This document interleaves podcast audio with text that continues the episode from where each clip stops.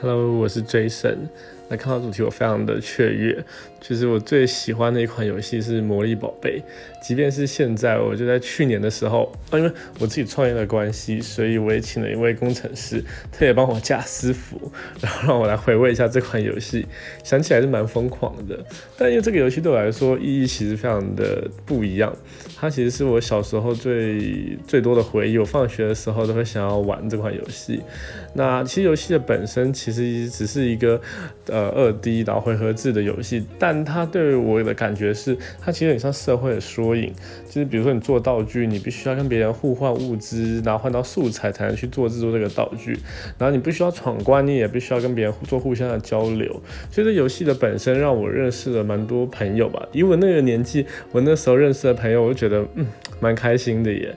对，那我其实很一直很想推荐在给大家这个游戏，就是《魔力宝贝》。